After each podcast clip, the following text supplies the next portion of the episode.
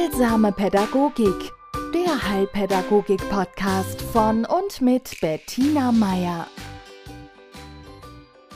Hallo, schön, dass Sie zuhören bei meinem Podcast Heilsame Pädagogik.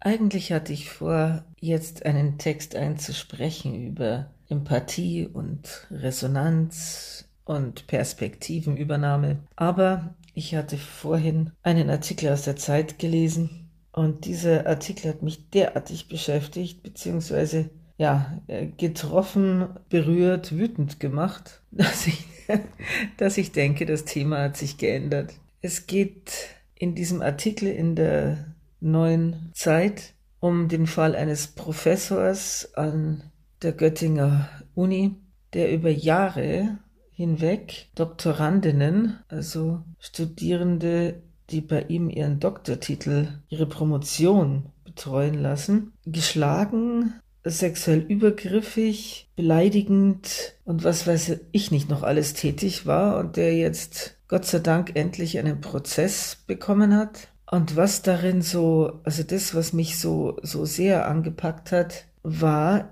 diese eine Doktorandin, die da anscheinend am meisten gelitten hat, die er regelmäßig geschlagen hat und die das Ganze über Jahre hingenommen hat. Ja? Unter Schmerzen, in Verzweiflung, in großer, großer Einsamkeit, aber in auch totaler Hilflosigkeit und dem Gefühl von Machtlosigkeit. Und ich habe dann gemerkt, dass dieses Gefühl der, der, der Ausweglosigkeit, dieses Gefühl, dass, die, dass diese junge Frau gehabt haben muss, ich kann nichts machen, das ist, das fand ich so erschütternd. Und meine Erfahrung sowohl aus meiner Biografie her als auch in dem, was ich in meinem Beruf gesehen und, und, und mitgespürt habe, legt einfach den Schluss nahe, dass Gewalt an sich für diese Frau nichts Unbekanntes war. Ja, sowohl strukturelle Gewalt, also gegen Autoritäten geht man nicht und die Älteren haben immer recht und äh, was die Obrigkeit sagt, ist, ist gesetzt und da habe ich sowieso keine Chance, ja, also diese, äh, diese Gefühle, diese Ansichten muss diese junge Frau äh, aufgesogen haben von frühester Kindheit an denn sonst hätte sie als erwachsene Frau und dann auch als Mutter von zwei Kindern das niemals toleriert. Also an Gewalt musst du gewöhnt werden. Und je, je früher das einsetzt, und deswegen mache ich das jetzt auch zum Thema hier in dieser Heilpädagogik-Thematik, je früher du daran gewöhnt bist, desto mehr geht dir dieses Opfersein in Fleisch und Blut über. Ja, besonders als Frau. Und äh, ich habe ich hab da nachgedacht und was heißt nachgedacht? Ich hab, bin diesem, diesem Gefühl auf, auf die Spur äh, gekommen, warum mich das so, so betroffen macht. Und ich habe ich hab dann für mich gemerkt, ja gut, das ist was, das kenne ich von beiden Seiten. Ja, ich kenne es in meinem Umfeld. Also ich habe Freundinnen, die sind in ihrer Kindheit massiv geschlagen worden von ihren Eltern. Der Vater meiner Kinder hatte ebenfalls eine äh, sehr gewaltvolle Kindheit. Meine Eltern haben, meine Eltern haben selber mich nie geschlagen, bis auf eine äh, sehr verständliche und nachvollziehbare Ohrfeige meiner Mutter, als sie mich mit 15 dabei erwischt hat, wie ich aus dem Fenster gestiegen bin, um aus einer Party zu gehen. Also das war nicht das Problem. Sie ist mir zwar in Erinnerung geblieben, aber ja, das gilt nicht. aber also meine Eltern haben mich nie geschlagen, aber sie haben zugelassen, dass das meine, damals hieß sowas Kinderschwester, also dass, dass ich und mein Bruder, dass wir geschlagen werden, halt dann von der Angestellten. Hm? Also ich kenne das, wie das ist, in der Kindheit der Gewalt von Erwachsenen ausgeliefert zu sein und wie schwer es ist, dann später sowas wie Ermächtigung für sich selber ja, zu entwickeln und wie fragil dieses Ich stehe für mich ein ist und ich behaupte mich gegenüber Autoritäten.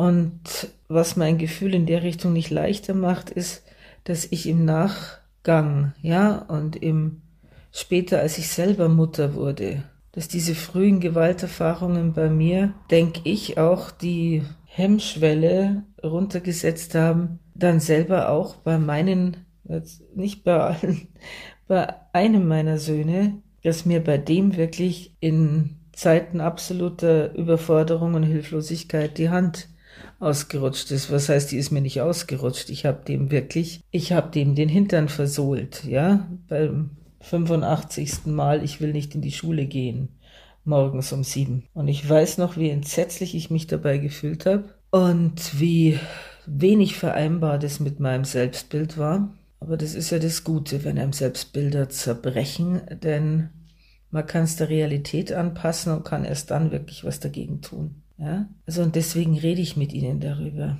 Denn das ist nicht nur ein, was heißt nicht nur um Gottes Willen, das ist kein Thema, das beschränkt ist auf so seltsame Sachen, die in Universitäten passieren. Ja? Also wir tun immer gern so, als wäre mit der Änderung des Ausdrucks elterliche Gewalt in elterliche Sorge damit auch die Gewalt aus den Kinderzimmern verschwunden. Ist sie nicht. Ja, ich hoffe sehr, es ist leichter geworden und es hat sehr viel ausgemacht, dass Eltern jetzt per se und pro forma wissen, das tut man nicht, das darf man nicht. Ja, aber es sind so viele Eltern aufgewachsen mit Gewalt. Ja, mit Erziehungsmethoden, die hauptsächlich aus ich lass dich laufen und wenn es mir zu viel wird, dann setze ich sehr harte, auch körperliche Grenzen oder aus Vernachlässigung gekoppelt mit äh, Gewalt oder aus, ja, Alkohol, Drogen, frag mich nicht was und Gewalt oder einfach Hilflosigkeit und Überforderung und zu wenig Geld und ja, alles wird zu viel.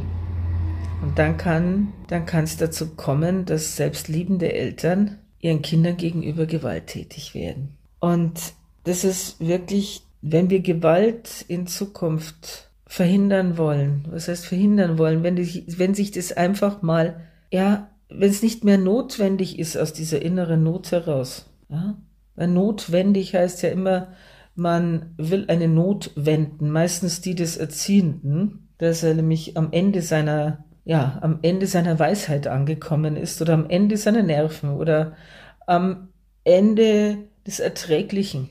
Ja, wenn Eltern die, die Größe haben, die Gelassenheit, den Humor und die Liebe, dass sie ihre Kinder, auch wenn sie ein anstrengendes Verhalten zeigen, ähm, anders beantworten können. Ja? Dass sie da wirklich ihre Kinder sehen und nicht die Dämonen ihrer Vergangenheit dann kriegen wir diesen Webfehler und als solchen bezeichne ich Gewalt, die in Familien läuft, ja, weil das fällt nicht jemand plötzlich ein, sondern Gewalt hat eine Geschichte und die zieht sich bei uns durch die Jahrhunderte. Und es gibt Familien, ich habe solche kennengelernt und das merkt man. Also ich konnte es am Anfang nicht glauben, dass es tatsächlich Menschen gibt, die in ihrer Kindheit äh, nicht geschlagen wurden, keine, keine Übergriffe erlebt haben, die, mit denen respektvoll umgegangen worden ist. Ja? Das ist eine andere Familienkultur. Das ist eine andere Kultur des Miteinanderlebens und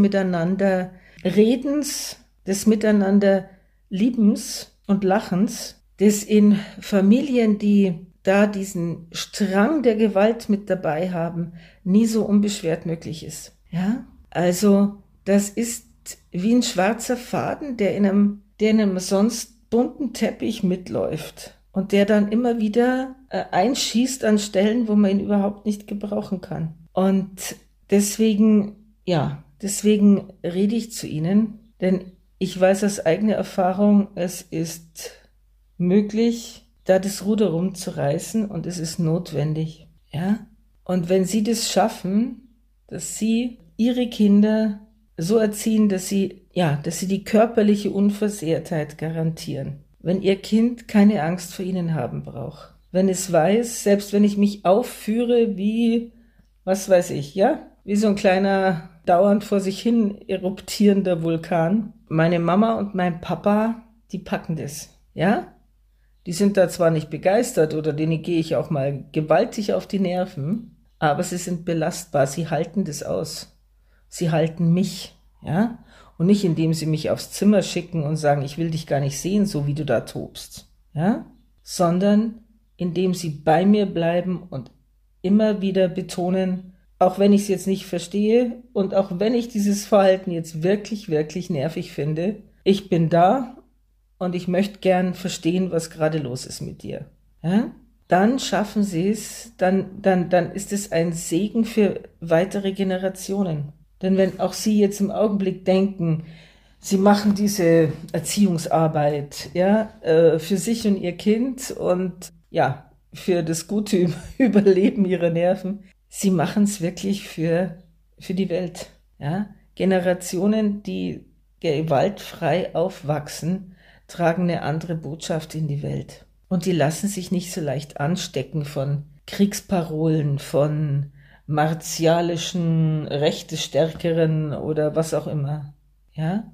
Weil die erfahren haben, dass man Konflikte anders löst als durch Einsatz von körperlicher Kraft, ja? Von Machtausübung durch Schmerzen. Das ist meine ganz große Hoffnung. Ja? Damit nie wieder jemand nötig hat, sich in Situationen, wo er sich schutz- und hilflos fühlt und abhängig fühlt, auszuharren, weil er denkt, irgendwann wird's besser oder der andere hat sowieso recht oder was auch immer. Ja? Erst dann können wir dieses verwirklichen mit die Würde des Menschen ist unantastbar. In diesem Sinne eine schöne Woche. Heilsame Pädagogik der Heilpädagogik-Podcast von und mit Bettina Meier.